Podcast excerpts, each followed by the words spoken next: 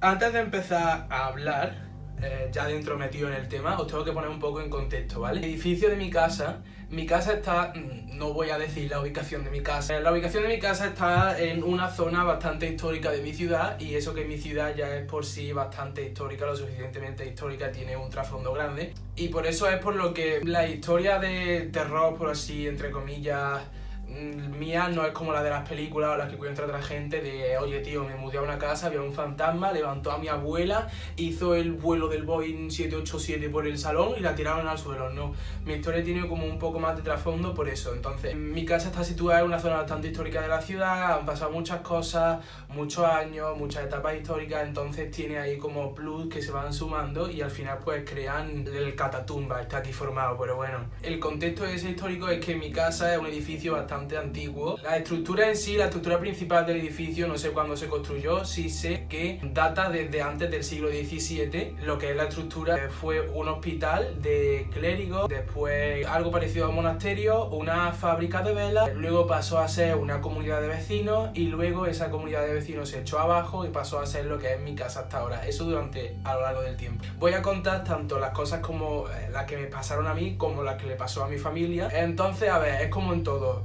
son muchos relatos, muchísimos, muchísimos, muchísimos contados por diferentes personas, bastante heavy, entonces pues en todo lo, que es realidad hay un poco de ficción y en todo lo que hay de ficción pues hay un poco de realidad. Pero básicamente lo que voy a contar es verídico, todo me lo ha contado mi familia, eh, no hay nada inventado que haya dicho yo, venga, voy a inventar una historia, le meto en YouTube, no, todo lo que me han contado es verdad. Pues ahora sí, empezamos. La primera historia, que creo que es como, por así decirlo, la más fuerte y cuando empezó todo. Seguramente hayan pasado cosas atrás, la gente que estuviese viviendo aquí en mi casa antes cuando he dicho que era una comunidad de vecinos, eh, le hubiesen pasado cosas, supongo, no sé. Pero en mi familia las cosas empiezan a suceder cuando mi casa todavía...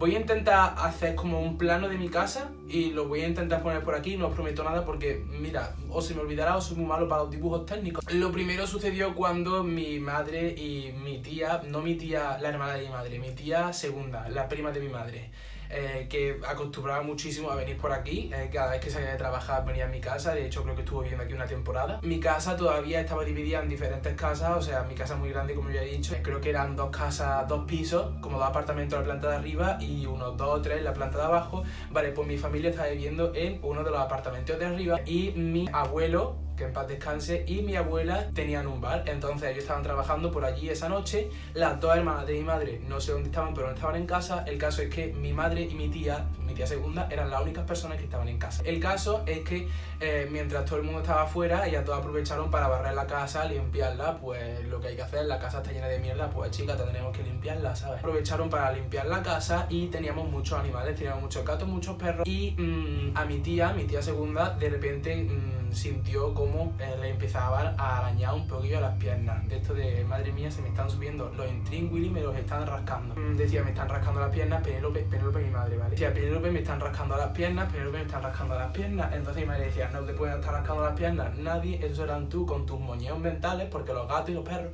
están en el patio. Para comprobar si es verdad que estaba pasando eso en el patio, de que, para comprobar si es verdad que los animales estaban en el patio, salieron a la ventana, se asomaron al patio, efectivamente, los animales estaban allí y cuando volvieron, eh, voy, a dejar el plano, ¿vale? Mirar el plan. Cuando volvieron, ellas estaban limpiando el salón. Desde el salón había un pasillo, un pasillo no, una puerta de cristal que conectaba con lo que es la habitación de mi abuela. Y eh, cuando volvieron a entrar al salón, en la habitación de mi abuela, voy a poner una foto, no os asustéis.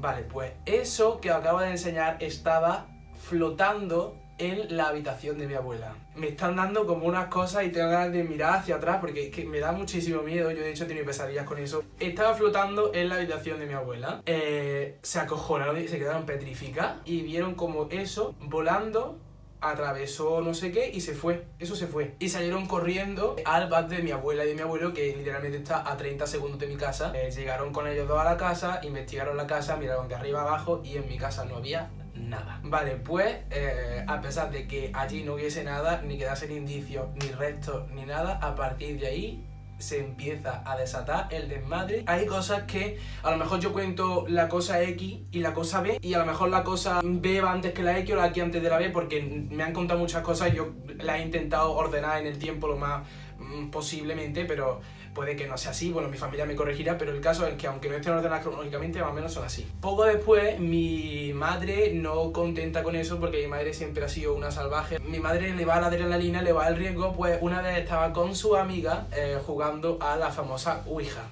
¿Qué pasa? Estaban en el cuarto de mi abuela, justo por la zona por la que ese hombre se apareció. Ya mi casa dejó de ser una comunidad de vecinos. Mi abuelo eh, compró el edificio entero, echó debajo las demás casas e hizo lo que es una casa entera. Mi madre estaba jugando a la Ouija con una amiga y una, no me acuerdo cómo se llama, no me acuerdo el nombre de la mujer, eran amigas. Bueno, se empezó a poner loquísima, pero loquísima de que le estaban dando y tuvieron que venir mi abuela y una vecina a reanimarla. Vale, pues ya vamos un poquito mm, más adelante en el tiempo, ya eh, mi madre eh, su prima, todas mis tías ya eran un poco más mayores, incluso ya algunas ya tenían hasta hijos. El caso es que yo todavía no había nacido, pero bueno, eh, creo que eran unas vacaciones. Mi madre, o sea, lo que es el núcleo central de mi familia, en aquellos tiempos mi abuelo, mi abuela, mi madre y sus dos hermanas no estaban.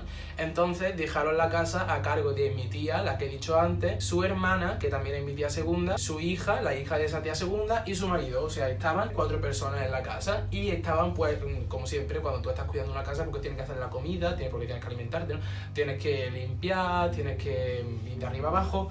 Y bueno, eh, mi casa, como he dicho, bastante grande y decidieron dividirse la, la, limpieza de la casa en secciones. O sea, a mi tía, la que le pasó anteriormente aquello, le tocó la planta de arriba, justo donde está el salón, donde están los dormitorios, donde está el dormitorio de mi abuela. Resulta que mi tía pues tiene una especie de don que es más sensible a ese tipo de cosas y tenía muchísimo miedo porque ya sabía lo que había pasado ahí anteriormente y no quería quedarse sola, entonces se llevó a su sobrina, que es la hija de mi otra tía, o sea, su hermana, la que estaba allí con ellos. Estaba limpiando la planta de arriba, barriendo, fregando y resulta, pues nosotros tenemos muchísimas plantas y en el cuarto de mi abuela había plantas. ¿Qué pasa? No la vas a dejar morir, tienes que regarla. Abrió la puerta y el cuarto de mi abuela es un dormitorio bastante oscuro y de la oscuridad del cuarto de mi abuela salió una voz que decía ayuda. O sea, la, lo que hubiese allí le estaba pidiendo ayuda a mi tía. Le decía, ayúdame, ayúdame, ayúdame. Mi tía se acojonó, cerró la puerta y se fueron corriendo. Esos mismos días en los que mi tía, mis dos tías, su marido y la sobrina estaba, que mi prima, estaban cuidando la casa. Vamos a poner el nombre, ¿vale? Mi tía la que le pasa las cosas es Bea, la, su hermana, que mi otra tía se llama María del Mar, y su marido es Rafa, ¿vale? Pues María del Mar y Rafa estaban en la cocina haciendo la comida y mi tía estaba en el salón, mi tía Bea. ¿Qué pasa? Que de repente se fue la luz en toda la casa, o sea, un apagón general, se fue toda la luz en toda la casa menos en la habitación en la que estaba mi tía Bea. O sea, mi tía Bea estaba en el salón y el salón era la única habitación de la casa en la que había luz. Si mi tía pasaba al pasillo, el salón se apagaba como el resto de habitaciones de la casa y en el pasillo se encendía la luz. Si mi tía mm, pasaba a un dormitorio, el dormitorio se encendía y el pasillo en el que estaba antes se quedaba sin luz. Una cosa... Ya cuando vinieron mi... cuando ya vino mi madre, sus dos hermanas y que son también mis tías, que mi familia es muy grande, cuando ya vino mi madre, sus dos hermanas y mi abuelo y mi abuela de viaje, pues le contaron lo que había sucedido y le dijeron, oye, eh, tenemos que investigar, tenemos que ponernos a hacer algo. Total, que hablaron con gente que tiene experiencia en este tipo de campo. Eh, contactaron a alguna profesional de este tipo de temas y le dijeron, ¿por qué si tenéis ese dos, mi madre y mi tía, ¿por qué no intentáis poner en contacto con la presencia? Veis que quiere o si le podéis ayudar de alguna forma y jamás quisieron. Entonces no lo hicieron. Lo que decidieron hacer fue eh, ir a la hemeroteca de la ciudad, a los archivos municipales y investigaron sobre lo que era mi casa. De ahí sacaron todo lo que os he contado antes. Lo de la fábrica de velas, lo del hospital de clérigos, lo de la comunidad de vecinos, todo eso, que eso, bueno, tiene su gracia. Eh, ahora os lo contaré, ¿vale? Porque tiene relación con una cosa que me pasó a mí. Ahora mismo estamos con los sucesos antes de que yo naciera. Y además de eso, averiguaron que, eh, bueno, eso supongo que ya lo sabrían cuando hicieron la reforma de la casa. Mi casa, en el cuartillo de la herramienta, hay una escalerita que dan a un arco. No sé si alguna vez habéis visto uno de estos tipos de arcos mozárabes, que son así como con cuadritos rojos y cuadritos blancos, que van haciendo así un redondel y dos columnas. Vale, pues hay uno muy parecido a eso, así chiquitito, que está tapado. Y eso es un túnel que va hasta el centro histórico de mi ciudad por la parte subterránea. Resulta que una vez mi padrino, él vive en Valencia, pues decidió venir a pasar unas vacaciones aquí en Córdoba. Mi familia siempre está súper unida, o sea, además de que es la casa más grande de la familia, aquí siempre está todo el mundo, todo el mundo viene de visita, todo el mundo viene a pasar unos días, todo el mundo se queda a dormir aquí, pues esa vez se quedó a dormir mi tío José. Como siempre hay gente, pues hay que meter a alguien en la habitación de invitados porque las habitaciones normales están ocupadas siempre. Entonces los metieron en la habitación de invitados que están abajo, o sea, os voy a poner también por aquí o por aquí el plano de la planta baja de mi casa que eh, como estáis viendo hay una fuente, un patio, un claustro y una fuente en medio y del claustro, del pasillito, salen las habitaciones. Bueno, pues mi tío estaba durmiendo en una de esas habitaciones cuando llega la madrugada, llega la noche, se acuesta y de repente empieza a escuchar como ruido en el patio. Decidió asomarse un poco y cuenta que lo que vio era como una sombra correteando alrededor de la fuente del pasillo, así en círculo, constantemente. Yo no sé cómo lo hizo, pero según lo que cuenta ese hombre, se volvió al dormitorio sin hacer ruido, se acostó y hasta la noche siguiente. Y jamás, o sea, cada vez que ha vuelto a mi casa, nunca más, a partir de esa noche le ha vuelto a pasar nada más. Pero yo no sé cómo ese hombre pudo dormir y irse tan tranquilo esa noche. Vale, seguimos avanzando, ya nos acercamos un poco más a mi nacimiento, mi abuelo ya había muerto. Por circunstancias de la vida, mi madre ese año decidió hacer un viaje a Cuba. Resulta pues que en Cuba hay muchísima gente que se dedica eh, a la santería, aparte de que yo allí pues profese la religión católica, hay un montón de gente pues que tiene santos distintos, eh, otro tipo de costumbres, otro tipo de deidades a los que pues hacen sus cosas, ¿sabes? Como las típicas religiones, pues ellos de otra forma totalmente distinta. Bueno, hay un montón de gente, el caso que, es curioso que, que hay un montón de gente que se dedica a la santería. Mi madre creo que iba un día por eh, una zona bastante turística de la playa, entonces con, eso de España también lo veis. Cuando vas por algún sitio turístico, por ejemplo aquí en, en Córdoba tenemos pues a un montón de señoras que dicen que te van a leer la mano. allí en Cuba eh, estaban por una de estas zonas turísticas y se acerca una mujer y le dice ven que te voy a leer el futuro, no sé qué. Mi madre, eh, no me acuerdo si accedió o no, a que lo hiciese esa señora, pero el caso es que esa señora pues, lo acabó haciendo. Le habló un poco así de lo que era su entorno familiar, mi madre tal y que cual, y le dijo una cosa importante te voy a decir. En tu casa vive una presencia. No sé si se refería a el montón de gente que aquí ha muerto porque esto haya sido un hospital y este edificio tenga posiblemente más de 400 años no sé si se refería al monje que os he enseñado antes, no sé si se referiría a mi abuelo que acaba de morir, no sé si se referiría a la hermana de mi madre eh, que también eh, recientemente había muerto. No sabemos a quién se refirió, el caso es que no sé si esa mujer se lo inventó, no sabemos si serían casualidades de la vida, el caso es que acertó, de algún modo u otro acertó. Es como, voy contando ah, anécdotitas pequeñas, pero se van haciendo un plus, ¿verdad? Quedan todavía sucesos de mi familia, pero ya vamos a contar más cosas que han pasado, que yo ya he tenido más fresca, que yo he tenido más reciente, incluso que me han pasado a mí. De las primeras cosas que recuerdo, yo era muy pequeño, ¿vale? Y eh, como ya he dicho antes, mi casa es súper grande, mi familia es súper grande también, entonces cada vez que hacemos cosas así de familia, de Navidad, de Semana Santa, mm, cada vez que tenemos que hacer una celebración, pues siempre venimos aquí. ¿Qué pasa? Que una de estas fiestas era Navidad, en una de estas fiestas de Navidad yo estaba con mi primo Álvaro, si encuentro la foto la dejo por aquí, ¿vale? Yo estaba con mi primo Álvaro, yo no tenía conciencia, ¿vale? Yo tendría como unos 3, 4 años, yo no me acuerdo de esto, esto me lo han contado, pero yo he visto porque es una foto. Eh, allí, pues, todo el mundo, la revolución digital, todo el mundo con las cámaras, la revolución analógica, todo el mundo con las cámaras, fotito para arriba, fotito para abajo, hemos inmortalizado el momento. Hasta que me hacen una foto a mí. Aquí sale mi primo Álvaro, aquí salgo yo, y en esta parte de la foto sale un haz de luz blanco, la foto es súper oscura, la foto está hecha en un salón en mitad de la oscuridad. Si encuentro la foto yo digo que la dejaré por aquí para que la veáis, sale un haz de luz enorme, blanco, justo al lado mío. Y mm, poco tiempo después de yo nacer, le dijeron a mi madre, porque mi madre ha dicho que es muy mística, de hecho mi madre echaba las cartas y está muy relacionada con estos temas, le dijeron a mi madre que a mí una mm, presencia me acompaña como si tuviese una especie de ángel de la guarda. Esa es una de las experiencias más cercanas a mí cuando yo era pequeño. Continuamos. Vale, yo ya había crecido un poquito más y como he contado antes, en Cuba hay gente que se dedica a la santería. Mi padre es cubano, en ese viaje que he contado antes de mi madre que hizo allí, pues conocí a mi padre y vinieron a vivir aquí. Mi padre es cubano, seguro que la gente que tiene familia cubana pues lo sabe. Eh, cuando tiene alguien en tu familia que es de Cuba, empiezas a conocer a gente que es de Cuba, así, literalmente aparece debajo de las piedras. Estaban mi tío, que es cubano también, mi padre y uno de sus amigos. Eh, el caso es que ese hombre pues estaba muy relacionado al tema de la santería que he dicho antes, de allí de Cuba, y dijeron que, bueno, ciertas palabras, es como la religión de mi padre y la religión de mi tío. Y aunque no sea su religión, pues oye, es una, un tema que ha estado presente en su familia durante toda su vida, porque quiera o no, ellos son de allí.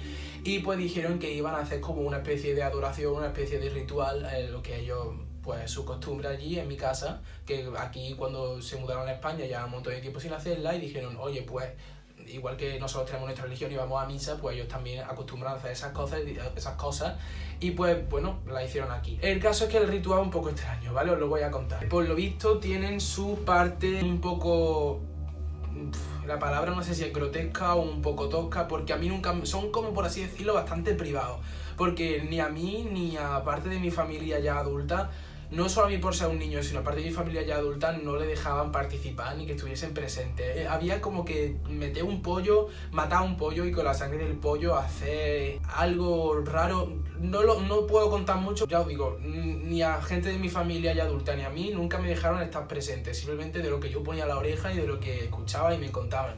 Pero había como que matar un pollo con su sangre, hacer algo y luego ese hombre obligaba a que en la sala en la que se iba a hacer el ritual todo el mundo se fuese, incluso incluso mi padre o mi tío, y él empezaba como a hacer cosas con agua por la, de la habitación, no sé, nunca he llegado, nunca he llegado a indagar en ese tema porque la verdad es que no me interesa mucho. El caso es que nos obligó a todos a quedarnos en la planta de abajo después de haber matado al pollo, después de haber hecho lo de la sangre, y él solo subió a la planta de arriba por lo que ya he contado, es donde suelen pasar la mayoría de cosas. Él solo decidió ir a la planta de arriba, subió la escalera y ese hombre tan pronto como subió la escalera a la planta de arriba estuvo dos segundos y tan pronto como subió bajó corriendo con la cara blanca, descompuesta descompuesta total. Decía que lo que allí había visto no había visto en ningún otro sitio más y que no volvería a mi casa jamás, jamás. Y de hecho, cumplió su palabra y jamás ha vuelto a venir a mi casa.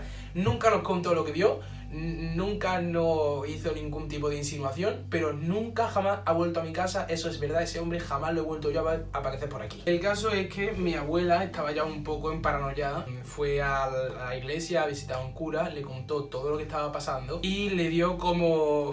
Voy a intentar poner una foto también por aquí, creo que se llaman escapulario o... Bueno, no me sé la palabra, ¿vale? Seguramente la habré dicho mal, pero de la Virgen del Carmen la puso en la habitación donde normalmente suelen pasar todos los sucesos de mi casa, que es la habitación de mi abuela, la puso y a partir de ahí, a partir de ahí como que la cosa se empezó a calmar un poco. Digo se empezó porque duró poco tiempo. Yo nunca he tenido pues una experiencia paranormal así propia hasta que llegué a mi adolescencia. Nunca habían pasado cosas de esas y en mi experiencia la primera que me pasó fue un poco típica pero me llevé un susto enorme. Yo estaba en el salón, no la parte grande, sino la parte que es más chiquitita detrás, hay un sofá junto al tabique que divide los dos salones.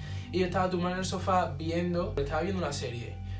Y eh, tenía un vaso con zumo, no, eh, tenía un tetablis del zumo y uno me estaba, estaba merendando. Total, que me comí lo que me estaba comiendo, no me acuerdo lo que era, y me terminé el zumo.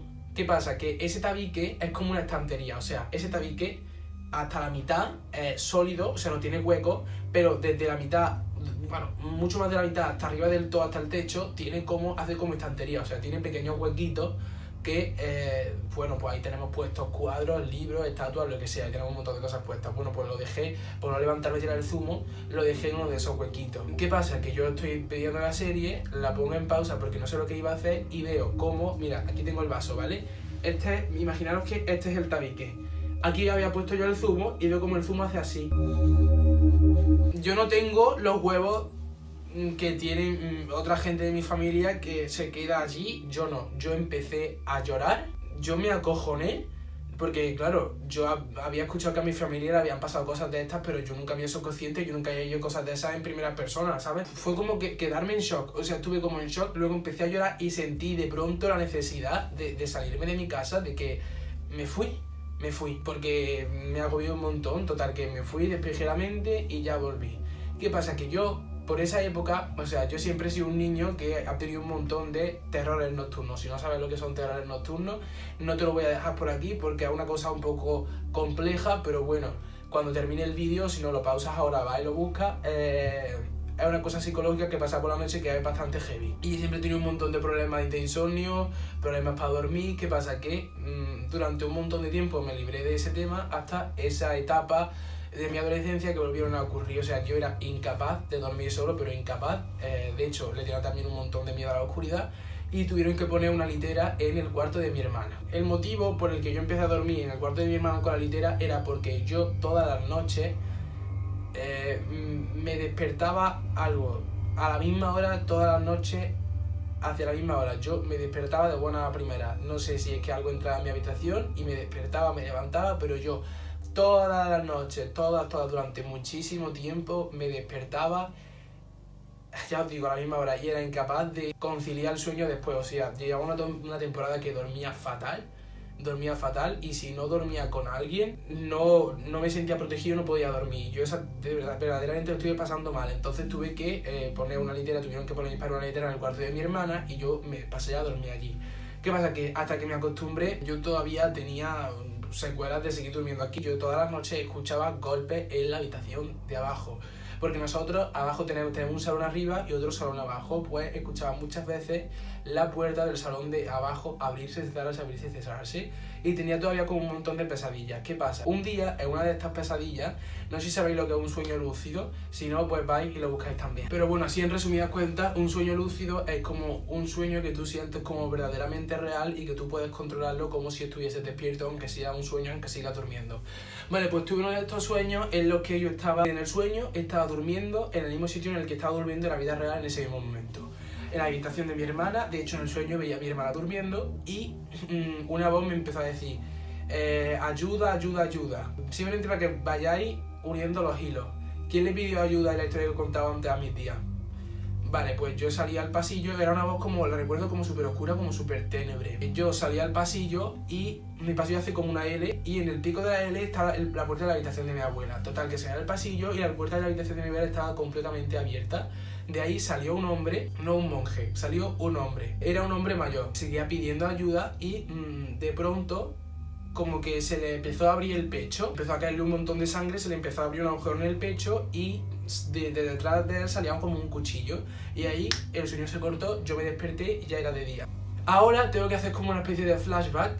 No sé si os acordáis de que antes, si no echáis unos minutos para atrás el vídeo, no sé si os acordáis que he contado que eh, mi familia hizo una investigación sobre lo que pasó en mi casa. Vale, pues cuando mi familia investigó eh, sacaron toda la información del hospital de clérigo, vale, pues efectivamente mi casa eh, había sido frecuentada por eh, monjes carmelitas, no sé en qué época histórica, pero aquí había un montón de monjes carmelitas y uno de ellos murió por asesinato de arma blanca. De hecho, el sueño ese se lo conté a mi tía, mi tía la que le pasó esas cosas, y mi tía que era de la que me ha investigado sobre el tema de mi casa, sobre este tema que pasó aquí, me dijo que efectivamente así murió un hombre aquí. Y yo de esa información no tenía ni idea hasta el momento en el que conté el sueño, os lo puedo jurar porque mm, me caiga un rayo ahora mismo que yo no tenía ni idea de esa información, os lo juro. Eso ha sido una de las cosas más fuertes que yo recuerdo que me ha pasado también. Hablando con mi tía durante esa época, también me empezó a pasar que yo en la planta, siempre estaba, yo siempre estoy en la planta de arriba, casi nunca suelo estar en la de abajo, nada más que cuando hago ejercicio y tal. Siempre suelo estar en la planta de arriba y mm, yo escuchaba como que eh, alguien decía mi nombre. Mm, era una voz parecida a la de mi madre. ¿Qué pasa? Yo no la sé identificar bien, pero siempre sonaba cuando yo me quedaba solo en casa. O sea, no sonaba nunca cuando estaba mi madre o mi hermana o mi abuela en casa, que son las únicas mujeres que viven aquí, no sonaba. Sonaba cuando estaba solo y decía mi nombre. Y yo muchas veces preguntaba cuando me decía Fabio, Fabio, y ella decía, mamá, ¿eres tú? Porque digo, a ver si mi madre ha vuelto por algo. Y cuando yo hablaba, decía, mamá, cuando respondía nunca me contestaba.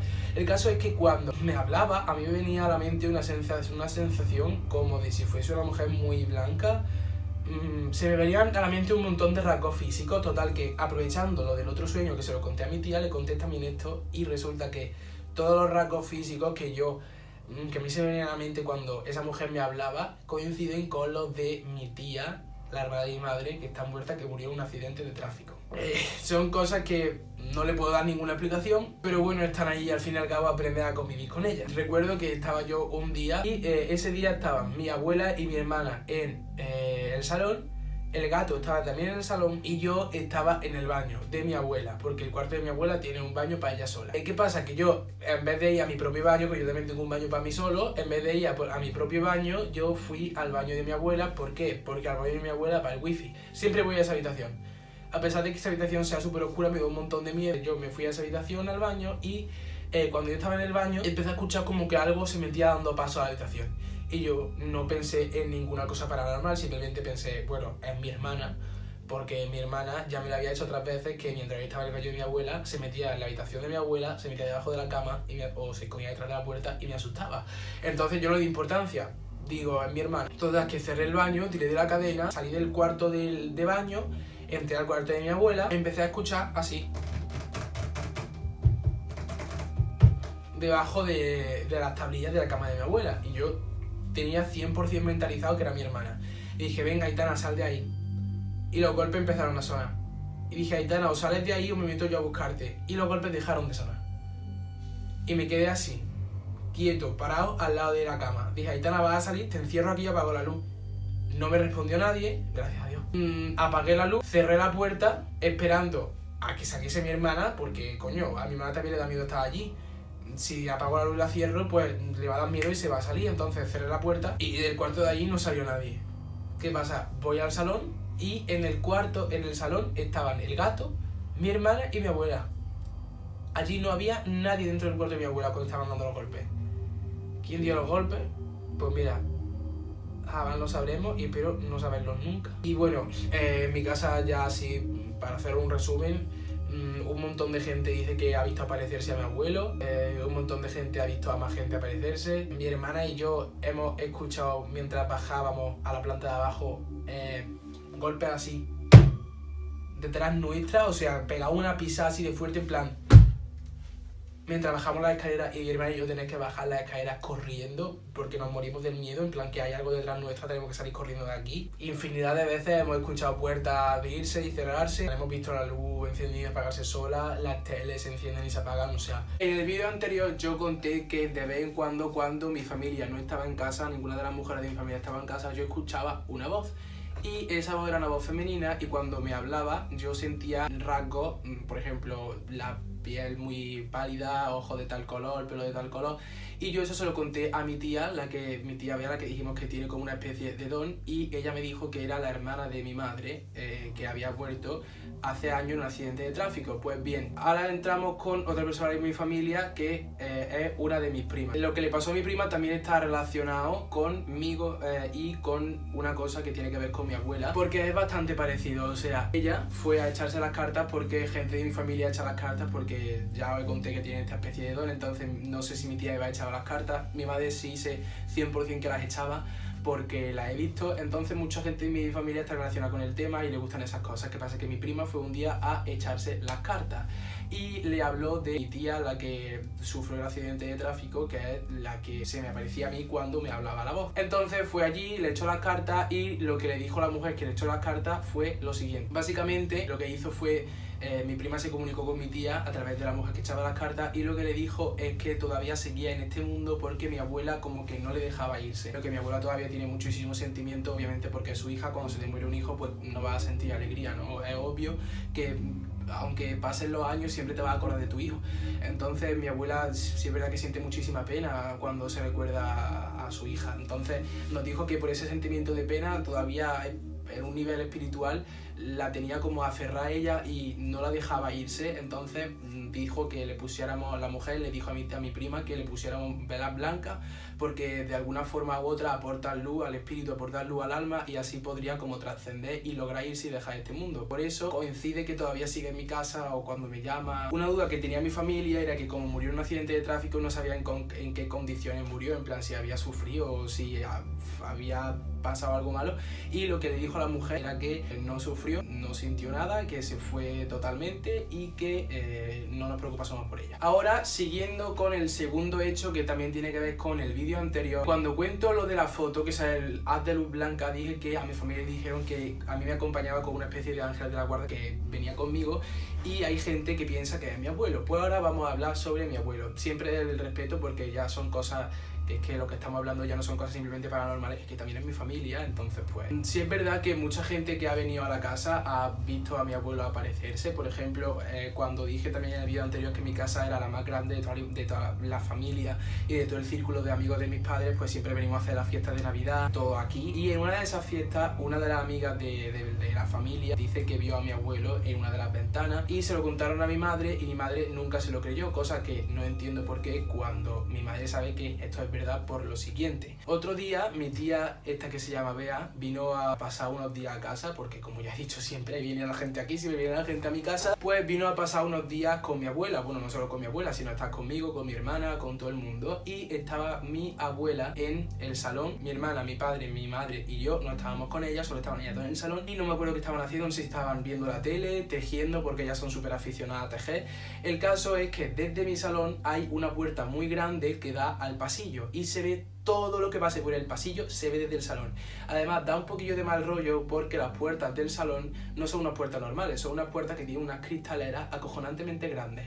Y todo lo que se pase por el pasillo se ve. Entonces, una de las veces que mi tía y mi abuela estaban tejiendo aquel día, mi abuela como que se quedó absorta viendo la tele y como que fue incapaz de conectar con todo lo que estaba pasando a su alrededor. Y mi tía vio como mi abuelo pasaba por el pasillo. Vio cómo pasaba por el pasillo y del salón se veía. Pero cuando ella lo describió, no lo describió describió como si fuese una sombra o como el típico fantasma este que no tiene pie, en plan, como que va levitando. Dice que no, que lo vio como si fuese de carne y hueso, en plan, andando totalmente. Y, se lo dijo a mi abuela, le dijo, abuela, acabo de... No, tita, le dice tita, le dijo, tita, acabo de ver a tu marido. Y mi abuela siempre que le cuentan cosas de esas sobre mi abuelo se emociona un montón. Y esto desemboca en lo que voy a contar ahora también. Resulta que ya no tan actual, sino más anterior en el tiempo, otra vez viene gente aquí. Vinieron con mi tía Bea, dos amigos suyos que son novios, y vinieron como a pasar el día aquí, pues lo típico, viene la familia y le trae a gente amiga tuya, pues para que conozca a tu familia, en fin. Vale, pues yo era muy chico, uno de los dos hombres de la pareja estaba jugando conmigo en la escalera. No sé si fue antes o después de la comida, total, que estaba jugando conmigo en la escalera. Resulta que levantó la mirada y vio a un hombre. Igual que le pasó a mi tía, no lo vio con aspecto de espíritu, como solemos tener mentalizado el concepto de espíritu, lo vio como un aspecto de carne y hueso, entonces no le extrañó, saludó y siguió, siguió jugando conmigo. Entonces ya cuando mi tía acompañaba a sus dos amigos a su casa, le dijo este amigo que estaba jugando conmigo a mi tía, oye vea, he visto a un señor que mientras yo estaba jugando con Fabio en la escalera y le he saludado y no me ha devuelto el saludo. Y mi tía le dice, ¿a quién va a ver si el único hombre que hay en la casa es Sandor, que es el padre de Fabio? No te has podido confundir con nadie más. Y le dice, no, sí, sí, sí, yo le he visto, era un señor como de la edad de tu abuela, o bueno, un poco más mayor. Tenía el pelo rizado, iba vestido de tal forma, anciano, y se quedó mi tía helada y dice, ese es mi tío Antonio. Eh, se quedaron de piedra. Vale, vamos a titularlo, en este caso, como los golpes o los ruidos extraños. El salón está el salón grande y hay un tabique con una estantería que divide del salón pequeño. Si sois entendido de este tipo de temas, sabéis cosas que se llaman puntos calientes y hay gente que lo llama de otra manera, que son los focos de mayor actividad de un edificio o de un sitio. Pues eh, ese sitio en mi casa, al igual que el cuarto de mi abuela, es un punto caliente de ese tipo de energía. Desde, desde que yo tengo conciencia, esa siempre ha sido como la mini salita del ordenador, ¿no? Ahí siempre ha estado el ordenador, una época que estuvo también ahí la Play puesta. Bueno, ahí siempre hemos tenido lo que es la cosa más tecnológica. Esto sí es verdad que esto yo lo he vivido y me he cagado muchísimas veces mientras estábamos en la otra parte del salón donde está la tele viendo una película o cenando de lo que sea. Se han escuchado, de hecho tengo el ordenador aquí, se han escuchado eh, cómo tocaban las teclas, pero del palo super heavy así, ¿eh?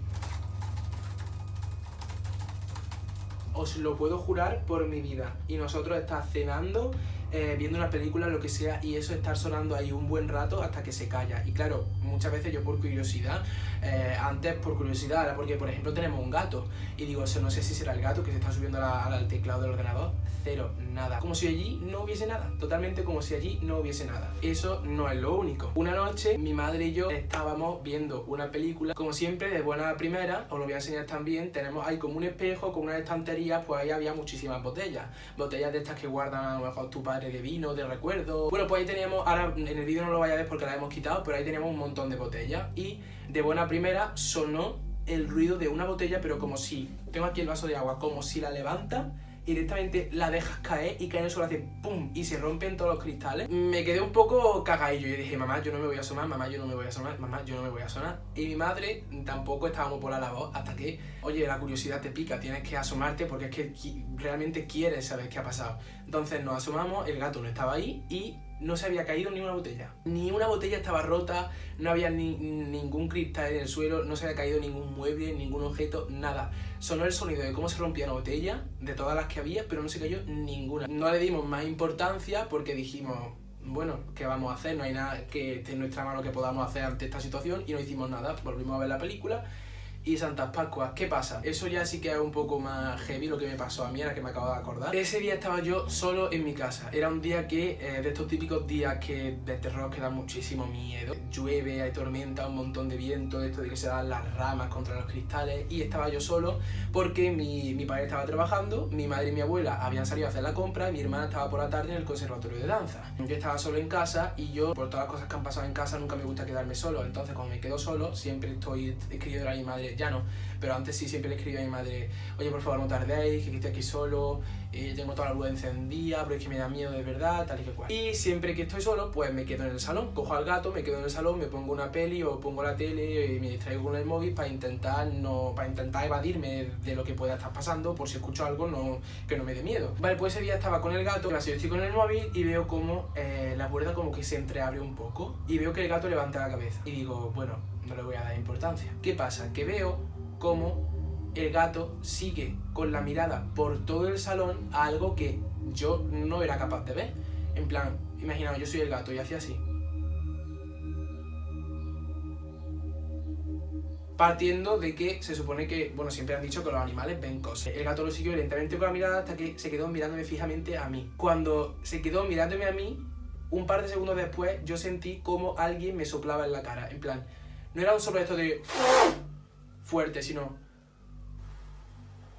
literalmente me acojoné y mi reacción fue a mi hermana. Ese día tenía que yo que recoger a mi hermana del conservatorio. Mi hermana todavía quedaba una hora por salir de, de las clases. Aunque le quedase una hora por salir de las clases, yo me fui, contando no quedarme solo en casa, me fui y me piré a recogerla porque yo es, que no lo podía aguantar. Vale, pues eh, vamos a llamar a este caso los pasos invisibles, por ejemplo, por, darle un nombre. Resulta que mi padre estaba recién llegado de Cuba, como también dije en el vídeo anterior, mi padre es de Cuba, mi madre fue, se conocieron allí y vivieron aquí, se casaron y vivieron aquí, hicieron su vida aquí. Creo que era por la noche también, estaban en el salón. En mi casa tiene una azotea bastante grande y eh, aparte de la azotea tenemos como una especie de torre. Es un sitio que ahora no porque está limpio, pero es un que da bastante miedo. De buena primera empezaron a escuchar como pasos eh, y gente corriendo, como actividad de gente, ya sabes, murmullos, pasos, correteaje, golpes el típico sonido que hace una persona cuando va caminando por la casa normalmente. En la, planta, la planta de arriba no, en la azotea y en la habitación esta que he dicho de la torre que daba el rollo. Y claro, mi padre no tenía ni idea de toda la historia de mi casa, de todo lo que había pasado. Claro, lo primero que pensó es, se nos ha colado un ladrón en casa, probablemente haya podido saltar por la azotea, saltar de un tejado a otro y lo que pensaron es, coño, nos están robando. Y mi madre le dijo, no te vayas a asomar porque es que no es nadie y te puedo confirmar que, que no es nadie, que son cosas que pasan aquí, no vayas a asomarte porque no hay nadie. Claro, mi padre cuando tú vienes de otro sitio y no te cuentan lo que pasa realmente en esa casa y oyes pasos, pues mm, obviamente no te lo crees. Entonces mi padre se asomó y como si se hubiese querido tirar cinco años buscando, jamás hubiese encontrado a nadie porque efectivamente, señores, no había nadie. A pesar de estar un buen rato escuchando pasos, golpes, etcétera, en esas dos habitaciones no había absolutamente ningún tipo de actividad de persona, nada, no había nadie. Siguiendo con los sucesos que le han pasado a mi padre y a mi madre juntos, la habitación de mis padres es la habitación eh, primera que hay en la casa, o sea, tú entras obviamente por la planta de abajo y la primera habitación que hay en la planta de abajo, nada más entras por la puerta a la izquierda, es la habitación de mis padres. Desde ahí entonces se escucha todo, porque además su ventana da a la calle, se escucha quién pasa por la calle, se escucha quién entra a la casa, se escucha la planta de arriba porque está súper cerca todo. Ellos estaban eh, por la noche en su dormitorio, como ya os digo, ellos no, no estaban sintiendo nada extraño en la calle no oían que hubiese muchísima gente en la calle, ni que pasase nadie, literalmente en la calle no oían nada porque la calle estaba vacía, porque ya os digo, es su ventana de la calle y se escucha todo. Y aunque no hubiese nadie en la calle, ellos escucharon como la puerta de mi casa eh, se abrió. ¿Qué pasa? Eso no puede ser posible. Para empezar, porque la puerta de mi casa es mm, de un material que yo hasta que no me lo contaron no, no, no, no lo supe. Yo creía que era piedra súper maciza. Es de una de las maderas más duras que hay en el mundo. Es así de gorda, sin exagerar, la puerta es así de gorda que, es que ya os digo que parece un portón de piedra, mide cerca de 3 metros, la puerta de mi casa, que no estoy exagerando, mide cerca de 3 metros, es enorme, porque el recibidor de mi casa es súper alto, cosa que pesa muchísimo, entre que es súper gorda, es súper maciza la madera y es tan alta, pesa muchísimo, incapaz de abrirse con el viento o de que alguien forzándola pueda abrirla, porque es que además tiene un candado, porque ya dije que la estructura de mi casa es un edificio súper antiguo, tiene un candado de estos de portón antiguo, así, no estoy exagerando, ¿eh? es así de hierro. Uno vertical que va desde abajo hasta el suelo, 3 metros de viga vertical de candado, y otro más chico, así también de hierro. No se puede abrir la puerta. Pues la puerta escucharon cómo se abría y obviamente lo escucha porque al igual que es imposible que se mueva porque es tan pesada, si se mueve, porque si se abre con la llave, se escucha por el peso o por cuando roza con el suelo. Pues escuchó cómo se abría mis padres apagaron la tele, salieron, porque literalmente en cuanto sales de la, habitación de mis padres, ves la puerta y la puerta está completamente cerrada con todos los cerrojos echados. Y eso ya no es la primera vez que pasa porque ahora vamos a dar un salto en el tiempo hacia atrás. Una vez mi prima, la que he dicho que fue antes de echarse las cartas, estaba conmigo, ella tenía mi edad y yo era un moco, yo era súper pequeño también, y estaba con mi abuela en casa y llegó el cartero y tocó la puerta y mi abuela le dijo, Rafi, ve a, ve a abrir la puerta al cartero que yo estoy en la cocina, tal y que cual. Y mi prima, sabiendo todo lo que pasaba en la casa, le dijo, yo no voy a bajar solo a tita porque me da miedo. Y mi abuela le dijo, llévate al niño si quieres, y así, aunque el niño te vaya a proteger, por lo menos está más acompañado. Entonces me cogió y fue a abrir la puerta, y cuando bajó a la planta de abajo para abrir al cartero, el cartero ya estaba dentro. Y le dijo, ¿quién te ha abierto? Y dice, no lo sé, pero yo he tocado y me ha abierto la puerta y aquí estoy esperando a que bajéis. Le abrieron la puerta al cartero. Pero es que no es la primera vez que pasa, porque también le han abierto la puerta al butanero. Cuando a la gente real que hay en la casa no le ha dado tiempo a bajar a abrirle, hay veces que ese hombre ya ha estado dentro y nadie ha ido a abrirle la puerta. Y mi puerta, ya os digo, que es un portón grande de cojones, grande y pesado de cojones, que, que eso es imposible que se abra solo. Vale, ahora siguiendo con los sucesos de mi casa que ocurren pero no ocurren, que ocurren, pero no ocurren, como lo de la puerta, pasa lo siguiente. Mi casa tiene, contando con la azotea y con la torre, bueno, un par de plantitas. Pues la planta de arriba la utilizamos para vivir eh, realmente todo el año. La planta de abajo está construida para vivir en el verano porque con el patio y la humedad de las plantas pues hace más fresquito, está preparada para vivir en verano, cosa que mi familia antes hacía, ya no, pero bueno, digamos que la planta de arriba es la que utilizamos para vivir en, invierno porque hace más calor y la planta de abajo la que utilizamos para vivir en verano, que cosa que ya no se hace, pero antes con mi familia, antiguamente sí lo hacía la gente de mi familia, en plan mi madre y mi abuela, antes sí lo hacían, ya no, no sé por qué. Estaban en la planta de abajo, cuando pasan a la planta de abajo no hace falta que suba en todo el verano a la planta de arriba, porque la planta de abajo tiene exactamente lo mismo de la planta de arriba. Tiene muchísimas habitaciones, tiene baño, tiene cocina, salón, tiene de todo. No hace falta que suba a la planta de arriba para nada. Entonces, cuando hacen el cambio, la mudanza de la planta de arriba a la de abajo, cuando llega el verano, lo recogen todo y las persianas las dejan arriba, en plan, las persianas, no sé si alguna vez la habéis visto, voy a, intentar poner una foto por aquí, son este tipo de persianas de hoja verde que hacen muchísimo ruido, tienes que atarlas con una cuerda súper fuerte porque pesan un montón. O sea que cuando hace la mudanza se bajan, igual que cuando ya he dicho, lo recogen todo y las persianas, las persianas eh, de los balcones que dan al patio, que son 5, me parece, pues las recogen todas para que durante el verano no cojan polvo y las dejan eh, hasta arriba recogidas con el nudo bien bien hecho para que no se bajen. Uno de estos días, esta vez no era por la noche, era por el día, mi familia estaba mm, en el salón de abajo y de repente escucharon como tiraban de muchas cuerdas al mismo tiempo, de esto que tiran una cuerda y suena... Es que no tengo una cuerda, tío. Pero esto de que tensas una cuerda y, y tiras de ella. Y sonó, porque he dicho que son persianas de hoja verde que pesan mucho y suenan un montón cuando caen. Suenan hasta abajo. Cuando dejas caer una persiana, literalmente que no la bajas poquito a poco, simplemente tira y la dejas caer. Pues ese sonido. Y dijeron, bueno, nos han bajado las persianas de la planta de arriba. Salieron al patio y los sucesos que ocurren pero no ocurren. Las persianas estaban todas en la exacta misma posición que las dejaron al principio de verano hasta arriba y atadas con el nudo exactamente hecho. Las persianas no se habían tocado, las persianas no se habían movido, las persianas no le había pasado nada y escucharon el sonido y eso pasó. El siguiente suceso ya es más personal porque tiene que ver con cosas de las relaciones dentro de, bueno, interpersonales de mi familia y también tiene que ver con el monje que conté la última vez y por eso ya me da un poquillo más de respeto. Pues mi abuela de Cuba está muy lejos, es familia, tienes que verla, pues eh, le pagaron el viaje para que viniera aquí. Digamos que mi abuela tiene una relación un poco especial con mi madre, de esta típica relación suegra-nuera. Mi abuela, durante su estancia aquí, que no sé cuánto eh, fue en verano, no sé cuántos meses fueron, creo que fue un mes o dos, no me acuerdo, bueno, estuvo aquí un par de meses en verano. Mi cuna estaba en el cuarto de mis padres, esta es mi habitación, pero yo no estaba durmiendo aquí, mi cuna no estaba aquí, mi cuna estaba en el cuarto de mis padres. Entonces dijeron a mi abuela, oye, pues quédate, me dejaron dormir eh, aquí en mi cuarto. Mi abuela, pues por este tipo de relación que os he dicho, dejaba para que no entrase nadie mientras ella dormía, dejaba con su maleta llena de ropa